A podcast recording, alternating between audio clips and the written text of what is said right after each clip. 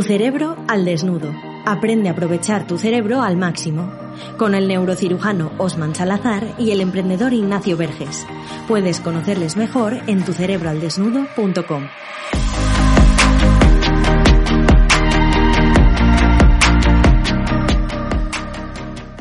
damos la bienvenida a Tu Cerebro al Desnudo, este espacio podcast eh, en el que te ayudamos a adentrarte en lo más profundo de tu cerebro, cogerlo bien fuerte y conocerlo para, para ser mejor en tu vida. Y eso lo hacemos con nuestro querido neurocirujano Osman, que viene esta semana a tope porque ¿qué tal ha ido ese festival, Osman? ¿Cómo ha ido por Madrid? Ha ido todo muy bien.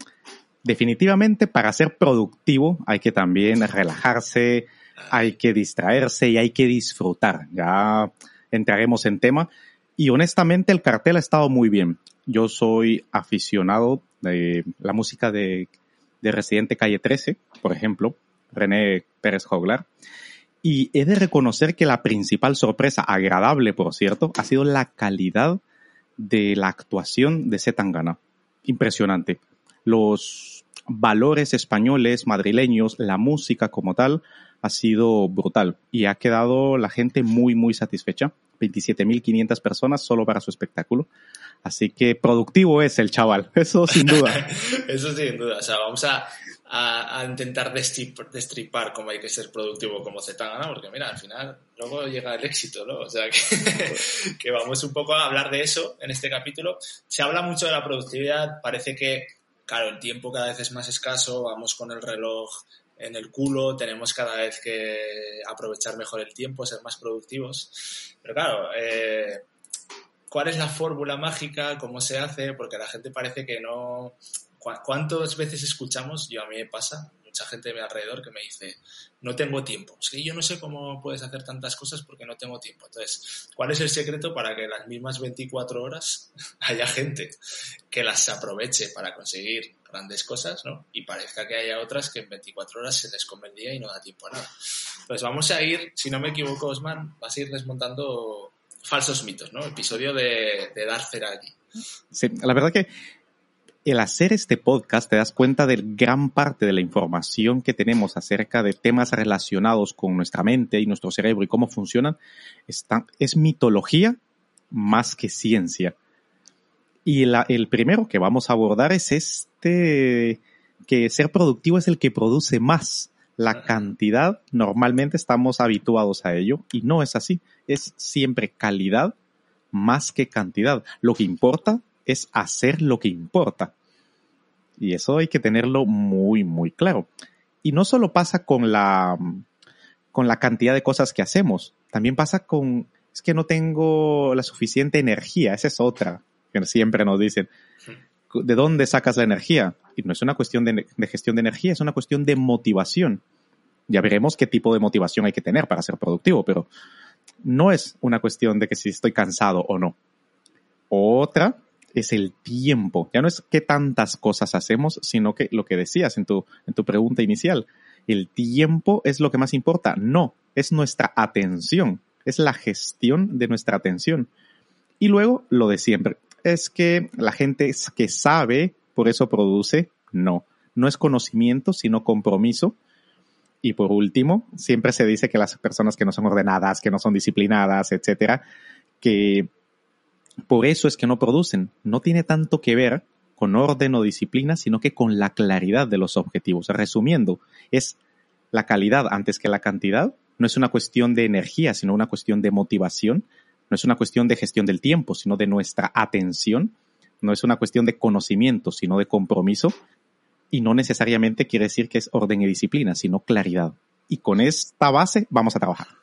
Bueno, pues vamos a ir metiéndonos punto por punto. Y claro, aquí lo que decíamos, no te vamos a... Hay tanta falsa mitología porque se habla mucho de los 10 pasos para ser más productivo. Bueno, aquí no te vamos a dar ni 10 pasos, ni fórmulas mágicas, ni nada, porque al, al final cada uno tiene que buscar su método. Lo importante es conocer estos falsos mitos o estas teclas en que tu cerebro necesita para ser más productivo y tú mismo autodiseñarte tu propio sistema, tu propio método. Entonces, vamos a empezar por ese principio que decías, claro, ¿qué es la productividad? Porque decíamos, no es producir más, no es hacer más cosas. Entonces, ¿qué es exactamente la productividad, Osman?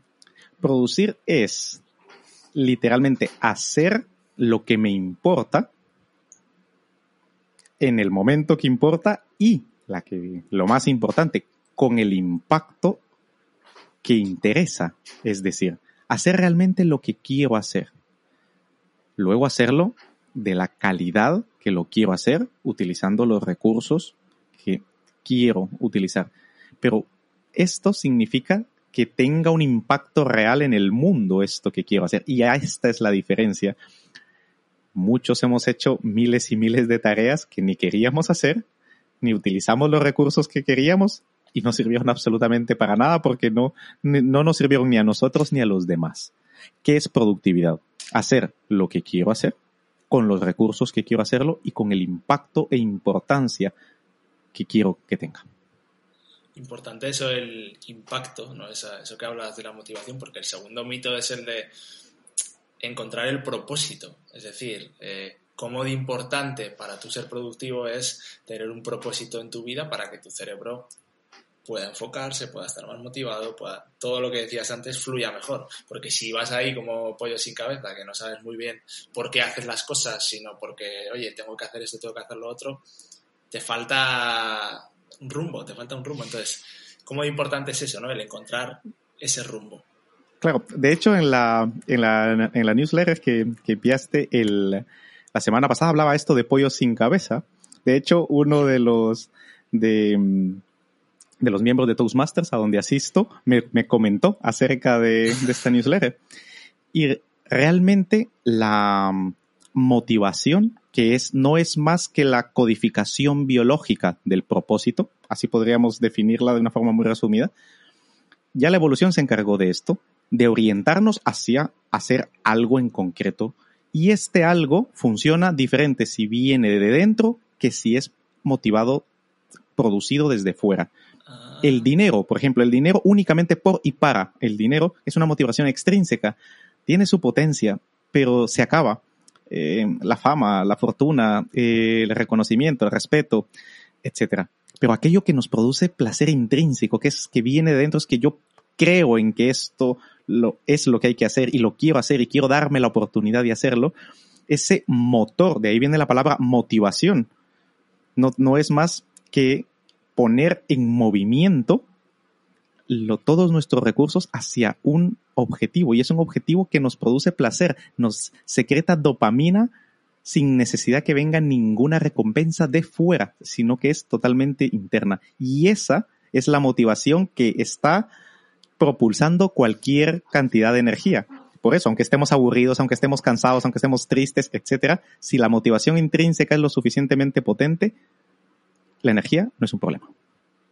Eso a mí me recuerda mucho porque cuando empiezas a emprender o, o hacer algo importante en la vida, ya sea emprender o sea lo que sea, las cosas tardan en llegar los resultados. Si es algo grande, te va a costar conseguir resultados. Y claro, si tú esperas tener una aprobación externa rápido, que es lo que decías tú, de que sea una motivación extrínseca, te vas a cansar súper rápido, porque en el momento que veas que no te llega esa aprobación o que no tienes ese resultado, tu motivación se va para abajo.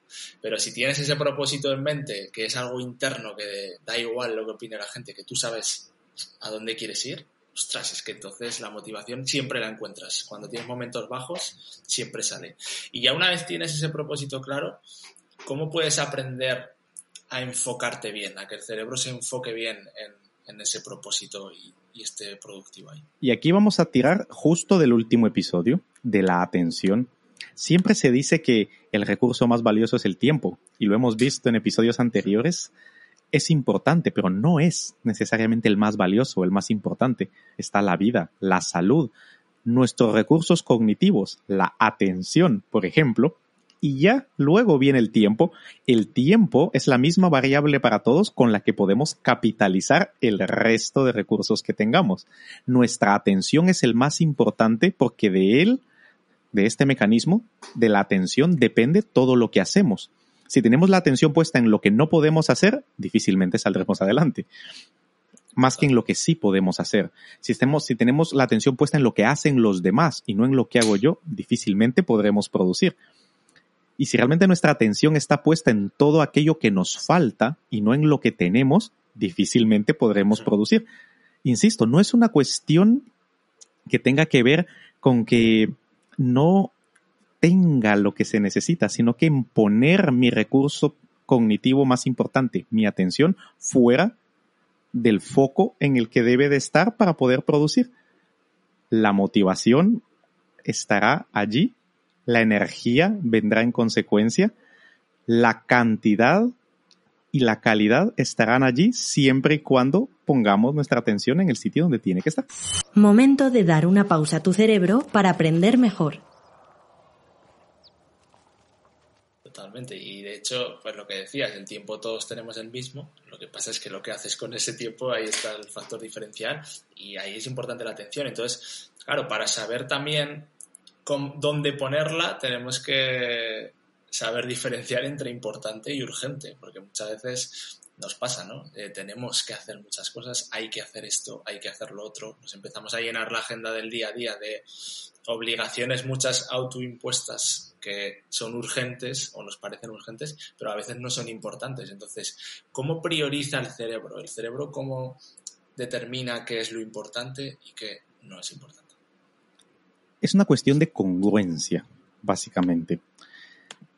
El cuarto mito que hacía referencia al conocimiento en comparación con el compromiso, el saber algo tiene que estar alineado con lo que quiero, tiene que estar alineado con lo que creo, tiene que estar alineado con lo que me importa o me motiva y tiene que estar alineado con lo que yo haga para llegar allí. Entonces, una prioridad para nuestro cerebro es aquello que es capaz de aglutinar, de agrupar nuestros recursos cognitivos a un solo propósito, objetivo, tarea, etc.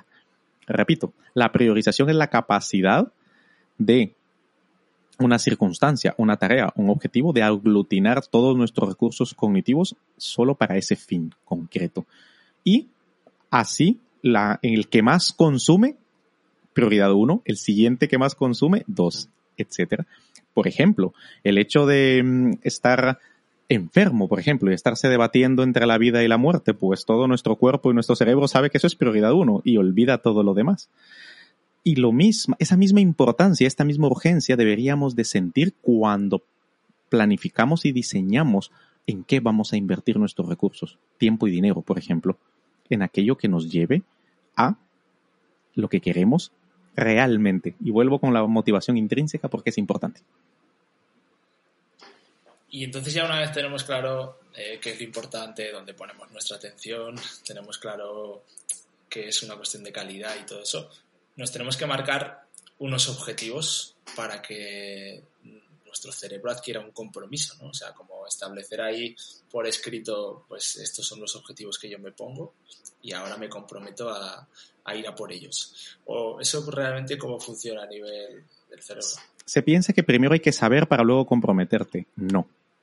El conocimiento viene después. El tener una idea clara, meridianamente clara de hacia dónde quieres llegar, te comprometes a ella y tu cerebro se encarga de adquirir el conocimiento, las habilidades y las competencias después. De allí la importancia de la motivación. El compromiso es alinear tu conducta con tu creencia y con tu motivación. Eso es el compromiso.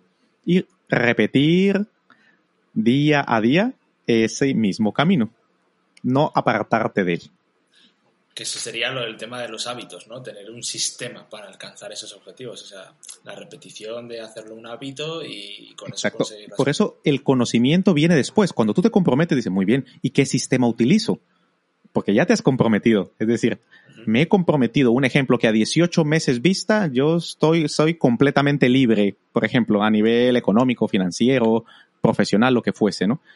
¿Cómo le voy a hacer? Pues mira, no lo sé, pero como voy a lograrlo, voy a encargarme de hacer todo lo necesario para llegar allí y buscas y aparecen opciones, preguntas a otras personas, te pones a buscar en internet, preguntas a expertos, le preguntas a tus amigos, empiezas a encontrar maneras de gestionar y de adquirir ese conocimiento, pero el compromiso viene primero. Y luego con el conocimiento que adquieres te organizas. El orden y la disciplina pero el orden y la disciplina vienen solos realmente cuando tienes una claridad una claridad de pensamiento. Y es, yo quiero llegar allí, no sé específicamente los pasos pequeños que tengo que tomar, pero sí sé tres, cuatro cosas, como por ejemplo, tener tiempo y energía disponible para hacer lo que me gusta, administrar bien mi energía y mi cuerpo para que puedan dar mis capacidades necesarias para encontrar la manera de llegar allí y luego encontrar la forma de hacer eso rentable, porque si a nadie más le importa, difícilmente lo voy a conseguir. ¿Cómo voy a lograr cada uno de estos pasos? Será difícil. Pero teniendo claro lo que quiero y los puntos más elementales de cómo llegar, el orden y la disciplina vienen en consecuencia. Y oye, ya para como último punto, ¿cómo de importante para el cerebro es la retroalimentación? Porque a mí me pasa, ¿no? Si, ostras, si tú te pones unos objetivos, si tú tienes un propósito y ves que vas avanzando en ese, en ese camino, ves que vas consiguiendo resultados, eso hace que cada vez estés más motivado, o por lo menos a mí es algo que me pasa. Entonces, ¿cómo funciona esta retroalimentación en el cerebro para la productividad? La retroalimentación es un tema complejo, no complicado, porque es sencillo, pero sí es complejo. De entrada, ¿qué tipo de retroalimentación? Porque es la retroalimentación que tú te das a ti mismo, cuidado. ¿Eres tú la persona realmente más capacitada para juzgar en la fase inicial hacia dónde vas? Probablemente no. Muchos nos desesperamos. Ejemplo, tal vez el objetivo que te planteas, tú te lo has puesto en 18 meses, pero alguien más de experiencia te dice, a ver, que a lo mejor son 5 años, ¿no? Y lo, esa es una, una parte. Y la otra es cómo, cómo balancear las ganas que tú tienes de algo con el, con el, la retroalimentación que recibes del entorno, ya sea positiva o negativa. ¿A cuál escuchar más? No hay un truco, no hay una receta para poder diferenciar claramente cuál es mejor, si la una o la otra. Lo que sí es verdad es el principio fundamental es, esta pieza de información me acerca a mi objetivo o me aleja de él. Esto sí es importante. Ejemplo, si alguien te dice, mira, a lo mejor dura más tiempo, yo te recomendaría que te organices mejor y no vayas tan deprisa porque te puedes quemar antes y si te quemas lo vas a abandonar. Un ejemplo. Esto, esta pieza de información me acerca a mi objetivo, porque si me quemo antes no lo alcanzaré nunca.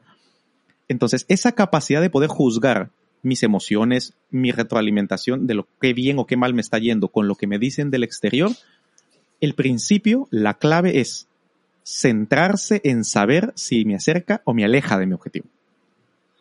Bueno, pues eh, ahí queda eso. Yo creo que ya con esto hemos tocado todos los puntos. Y ya para acabar, Osman, haznos un resumen de cómo nuestro cerebro tiene que ser más productivo para, para recordar todos los puntos que hemos tocado. Elon Musk, que creo que es la persona más productiva que conocemos, es, muy, es muy famosa y es muy productiva. Y además, trabaja exageradamente, eso también hay que, hay que tenérselo en cuenta él predica con el pensamiento por principios y no el pensamiento por analogía, el razonamiento por principios y no por analogía. Encontrar los puntos fundamentales que subyacen a todo lo que quieras hacer, ¿no? Para hacer, para que tu cerebro sea productivo, tienes que darte cuenta de todos los mitos que has creído respecto a ella que no son ciertos. Y repetírtelos constantemente y tenerlos claros no es en hacer más. Olvídate de la cantidad de cosas que estás haciendo. Céntrate en la calidad de lo que haces. La calidad está definida como aquello que es importante para ti y que los demás les aprecie y les modifiquen en una forma positiva su calidad de vida sus posibilidades de éxito en la vida. No tiene nada que ver con tu energía, tiene que ver con tu motivación, si es intrínseca o no. No tiene nada que ver con que no tengas tiempo, sino cómo gestionas y enfocas tu atención no tiene que nada que ver con lo que sabes, con los títulos que tienes o con los credenciales que tienes, sino con el nivel de compromiso que estás dispuesto a asumir. Y absolutamente no tiene nada que ver únicamente con el orden y la disciplina, que estos vienen como un producto de tener las cosas muy claras. Si trabajas en estos cinco principios y votas los cinco mitos, tus probabilidades de aumentar tu productividad, tu bienestar y tu calidad de vida se incrementan significativamente. Yo creo que es muy importante el concepto, ¿no? De que no estamos diciendo ni mucho menos que haya que trabajar menos, pero sí que es verdad que tenemos el concepto de productividad como de esa persona que, está todo el día haciendo cosas, pero, pero no, es más importante otras cosas que ha dicho aquí Osman. Y tenemos, si no me equivoco, Osman, un ejercicio que además queremos hacer eh, especial mención porque nos da mucha, mucha motivación ver cómo los ejercicios que damos privados a los suscriptores de nuestra newsletter de tucerebralnuevo.com hay personas a las que les es útil y la semana pasada Antonio Batallón, eh, un seguidor, nos compartió en Twitter que compartió con su audiencia cómo había trabajado el último ejercicio que dimos en el podcast de Cerebro Rico, Cerebro Pobre, con una matriz que entregamos ahí para que la gente trabajara en papel y boli. Y él había comentado cómo le había ayudado a conseguir unos resultados, que podéis verlo en Antonio Batallón en Twitter, lo buscáis y podéis verlo. Y bueno, le damos mucho las gracias desde aquí, Osman y yo, porque, ostras, eh, nos ha ayudado a, a, darnos cuenta de que es útil primero, nos da mucha fuerza y luego además pues difunde lo que hacemos, que siempre es bueno. Y para esta semana tenemos un ejercicio, Osman, ¿verdad? Para ser más productivo que vamos a dar a esos suscriptores y cuéntanos un poco así por encima de qué va sin, sin que se te escape nada. El cerebro productivo es aquel cerebro que es capaz de gestionar adecuadamente sus recursos para poderlos dirigir a un objetivo concreto. Y no es, esto es ciencia y arte, tiene ambos componentes. El audio privado va en el balance y armonía de la ciencia y arte de gestionar nuestros recursos para producir mejor, no más. Bueno, pues eh, si ya estás suscrito a la newsletter ya lo habrás recibido, lo tendrás ahí en tu email. Si no, todavía lo puedes recibir. Si hasta la semana que viene te suscribes en tucerebraldelnudo.com, automáticamente te enviamos ese audio secreto con el ejercicio. Ve cogiendo papel y boli porque te, ya te adelantamos que te va a tocar ponerte a trabajar e importante eso, ¿eh? solo hasta la semana que viene. El miércoles que viene, no sé cuándo estás escuchando esto, pero una semana después de este podcast, ese ejercicio desaparecerá y ya no lo podrás recibir nunca más si no, si no te has suscrito. Así que nada, ahí te dejamos cerebrodelnudo.com si quieres recibirlo y a la semana que viene, Osman, nos vemos con más material del web. Así es. Una vez más, gracias a Antonio Batallón por el hilo de, de Twitter y gracias a todos nuestros oyentes. ¿Te ha gustado este podcast? Compártelo, igual puedes ayudar a alguien. Y para dar el siguiente paso, suscríbete a nuestra lista de correo en tucerebroaldesnudo.com. Recuerda, si no controlas tu cerebro, este te controla a ti.